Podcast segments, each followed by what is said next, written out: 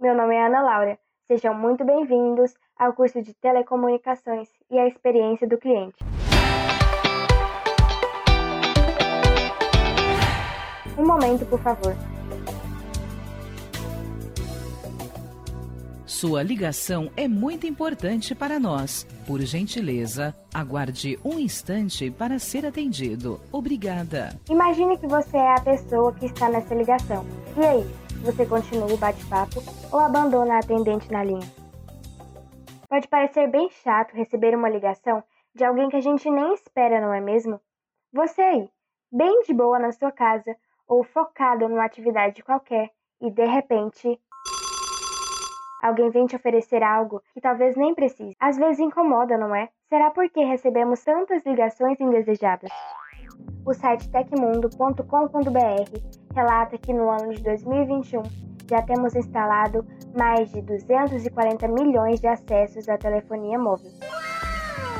Isso é mais do que o número da população brasileira, que é de 211 milhões. Fica bem lógico que muitas empresas vão acabar apostando nesse tipo de contato com seus clientes. É mais prático e rápido e consegue alcançar praticamente todo mundo. Mas pensa aqui comigo, nem sempre foi assim. Há várias décadas atrás, se alguém quisesse passar uma mensagem para outra pessoa, teria que escrever uma carta e esperar que alguém fosse de cavalo entregar essa carta. Veja que engraçado. Você queria falar com alguém distante e teria que esperar alguém levar uma carta para essa pessoa. E se essa pessoa morasse do outro lado do oceano? Ah, meu amigo, aí você teria que esperar meses para isso acontecer, pois a viagem seria de barco. Parece loucura, não? Falando em barco e em atravessar o oceano, que tal começarmos agora uma aventura de 10 mil milhas submarinas para entender como essas conexões se iniciaram? Vamos nessa? Nossa aventura começa em 1840 com o norte-americano Samuel Morse. A revolução das telecomunicações começa com os cabos submarinos que Samuel Morse idealizou. Imagine que após o sucesso desses cabos submarinos viria a nossa queridinha e adorável internet. Isso mesmo. Depois de muitos estudos, Samuel levanta sua voz e com muita convicção afirma: Uma comunicação telegráfica sobre o plano eletromagnético pode ser estabelecida através do Oceano Atlântico. Por mais surpreendente que apareça agora, estou confiante de que chegará o momento em que este projeto será realizado. Ui, complicadinha essa conversa do nosso amigo Samuel, não é mesmo? Trocando em miúdos, o que ele disse foi que os sinais elétricos do telégrafo poderiam ser transmitidos através do oceano. Isso mesmo, os sinais elétricos atravessando o mar, através de cabos submarinos. Para tudo, espera aí. Você não sabe o que é o telégrafo? Ah, tudo bem. Hoje é praticamente peça de museu. Mas esse aparelhinho em meados do século XIX era a maneira mais rápida de comunicação à distância. Funciona assim: alguém de um lado transmite correntes elétricas através de fios, e do outro lado, alguém recebe esses sinais elétricos, que eram codificados e transformados numa mensagem. Daí o nome Código Morse. Isso mesmo, o nome Código Morse veio do nosso amigo Samuel Morse. Em 1843, o governo dos Estados Unidos contratou Morse para que construísse a primeira linha telegráfica a longa distância. Tinha lá uma extensão de 35 quilômetros. Ela ia por terra firme da cidade de Washington até Baltimore, no estado de Maryland. Olha só, o nosso amigo Morse, que antes conseguiu fazer os sinais elétricos do telégrafo percorrer em terra firme, agora quer inventar um jeito para que esses mesmos sinais atravessem o oceano, utilizando os misteriosos cabos submarinos. Uma loucura total para a época. Instalar esses cabos submarinos exigia muito planejamento, mas também muito espírito aventureiro. Imagina você, o esforço de dezenas de homens enfrentando em alto mar todo tipo de desafios da natureza, esquivar-se de bancos de areia, enfrentar tempestades e grandes ondas, reparar cabos que se participam às forças do oceano. Isso tudo fazia parte da rotina desses desbravadores.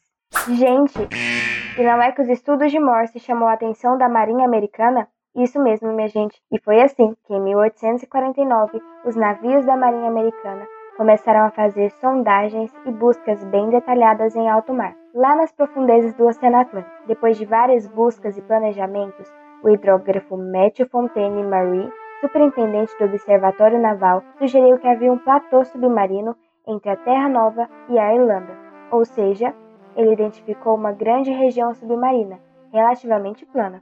Como assim solo plano? É isso mesmo, né, gente? No fundo do mar, não é tudo plano, não. O cenário pode ser bem desafiador, cheio de montanhas, vales e depressões. Imagine o nosso amigo hidrógrafo Matthew olhando para o mar, apontando o dedo e falando com autoridade. É por aqui, gente, vem comigo. Esse é o caminho ideal para colocar os benditos cabos telegráficos do nosso colega Samuel Morse. Na verdade, não foi bem assim não, né, gente? Matthew sugeriu que o caminho seria esse. Era tudo muito novo para essa época. E como eu disse, tinha que ter uma boa dose de espírito aventureiro e inovação para desbravar caminhos até então nunca explorados. O desafio era grande. Esses cabos submarinos precisariam ser isolados do ambiente e capazes de conduzir eletricidade por milhares de quilômetros, sofrendo poucas perdas de sinais no caminho. Senão, já era, a mensagem não chegaria na outra ponta. Além disso, esses cabos precisavam ser muito resistentes. A solução veio da Índia, que entraria oficialmente para o Império Britânico em 1858. Lá na Índia tinha uma planta chamada Gutta Percha, que produzia uma borracha muito resistente. Opa, o negócio estava começando a ficar viável. O cabo então já tinha uma boa proteção e seria agora composto por sete fios de cobre trançados, cobertos por três camadas de borracha Gutta Percha, enrolado ainda com fibras de cânhamo e piche. Seria fechado com uma malha de fios de ferro. Foram produzidos então 4 mil quilômetros desse cabo. Bem, agora vamos atravessar o oceano com os cabos submarinos, pegando a rota que o hidrógrafo médio sugeriu. Bora atravessar esse oceano com esses cabos, gente. Vamos lá. Duas tentativas foram realizadas e o que aconteceu? Não deu certo. A conexão das duas pontas do cabo não dava certo. Essa não. E agora? Calma que essa moçada não dorme em serviço não. Enfim, no dia 12 de agosto de 1858, a primeira mensagem intercontinental da história foi transmitida. Foram cinco minutos de sinal. Quatro dias depois, seria a vez da célebre mensagem da Rainha Vitória. A rainha desejava parabenizar o presidente pela conclusão desse grande trabalho internacional. A mensagem toda, com 28 palavras, levou 17 horas para ser transmitida. Ei, não foi uma mensagem de voz ou de internet, não. Era uma mensagem codificada do telégrafo do nosso entusiasta Samuel Morse. Lembra? Em 18 de setembro de 1858, o cabo ficou mudo. Uma seção no meio do mar queimou e o reparo era impossível. Hum, complicado, hein? Não deve ser nada fácil fazer reparo desses cabos. O rompimento de um cabo submarino de internet é algo imprevisível. Alguns podem passar anos sem nenhum dano, outros acabam sofrendo rasgos em poucos meses. Em 2017, John Hayduck, chefe de operações da empresa indiana Tata Communication, informou que seus cabos submarinos sofrem poucas manutenções. Só para você ter uma ideia, o cabo TGN Atlantic, que conecta o Reino Unido com os Estados Unidos, ficou mais de 4 anos sem nenhum tipo de manutenção. Esses cabos têm a extensão de 13 mil quilômetros. Isso é equivalente a 136 mil piscinas olímpicas. Uau! É uma façanha de engenharia coordenar a conectividade desses cabos diariamente, não é mesmo? Ah, tudo bem então, mas se um desses cabos se partirem, hum, já pensou o estrago que isso poderia causar? Pensa quantos negócios deixariam de ser realizados. Talvez uma conexão de internet via satélite ajudaria a amenizar os transtornos, mas muitas empresas poderiam simplesmente parar. No dia 30 de março de 2018, um cabo submarino de 17 mil quilômetros de extensão foi rompido e deixou diversos países africanos sem internet. Esse cabo submarino que liga a África do Sul à Europa deixou a cidade africana de Maritânia 48 horas, totalmente desconectada da rede mundial de computadores, pois a internet só chegava ao país por esses cabos. E as operadoras de telecomunicações? Vixe, deve ter recebido muitas reclamações. Você consegue imaginar passar dias sem ver um vídeo no YouTube ou sem acessar suas redes sociais favoritas? Conheço pessoas que ficariam loucas e entrariam em crise existencial. Então, por favor, dê três batidinhas aí na madeira comigo, para isolar qualquer chance disso acontecer aqui no Brasil. Então, galera, vem comigo. Depois daquela primeira aventura submarina iniciada por Samuel Morse, um segundo cabo foi instalado em 1866. A partir daí, vários outros cabos submarinos foram instalados e na virada do século, o planeta inteiro já estava conectado em rotas muito semelhantes aos atuais cabos de fibra óptica. Notícias que antes levavam semanas agora chegavam imediatamente. Cabos agora conectam países, continentes inteiros à web. Era o começo do mundo atual e das telecomunicações ultra rápidas que conhecemos hoje. E olha só, o Google anunciou esse ano que está criando um cabo submarino que vai conectar Estados Unidos, Brasil e Argentina. Esse deve ser o cabo submarino mais longo do planeta. O objetivo da gigante de buscas é melhorar a prestação dos seus serviços nos países da América do Sul e Estados Unidos. Ufa! Quanto esforço e tecnologia para nos deixar bem juntinhos e conectados, não é mesmo, pessoal?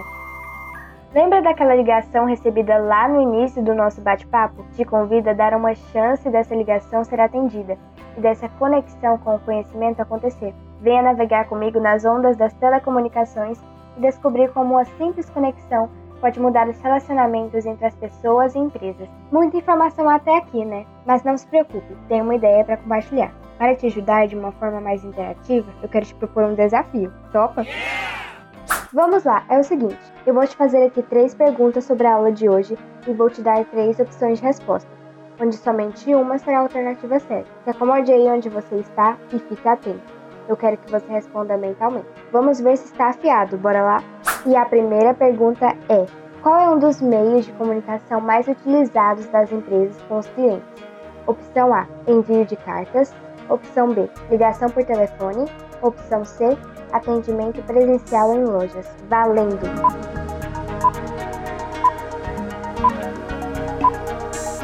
E a resposta certa é.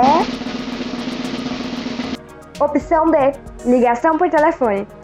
E bora para a segunda pergunta. Em 1840, o norte-americano Samuel Morse inicia uma revolução das telecomunicações. Ele propõe que deveria ser mais rápidas as comunicações entre as pessoas. Seu estudo mostra que é viável essa conexão mais ágil acontecer. Como ele propõe que essa mensagem fosse transmitida? Opção A: transmissão de sinais elétricos via cabo submarino. Opção B: treinamento de 10 mil pombos correios para envio de mensagens. Opção C: criação de robôs para transmitir mensagens criptografadas. Fácil, fácil essa, hein? Valendo!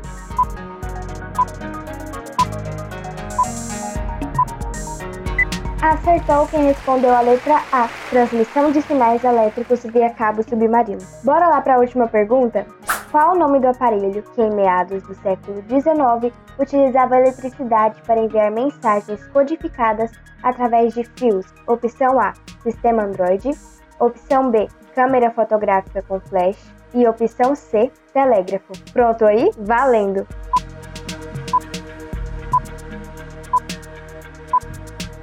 E quem respondeu a letra C está correto. O telégrafo, uma invenção de Samuel Morse, é um aparelho que utiliza eletricidade para enviar mensagens codificadas através de fios. Se você acertou todas as alternativas, parabéns, você está no caminho certo. E se você errou uma, duas ou todas as questões, você pode voltar e ouvir esse conteúdo quantas vezes você quiser. Ele vai estar disponível aqui para você, tá ok? É isso aí, pessoal! Chegamos ao fim do nosso primeiro encontro. Espero que tenham gostado da nossa primeira aula do Telecomunicações e a experiência do cliente. E fica ligado que tem muito mais conteúdo bacana para vocês. Até a próxima!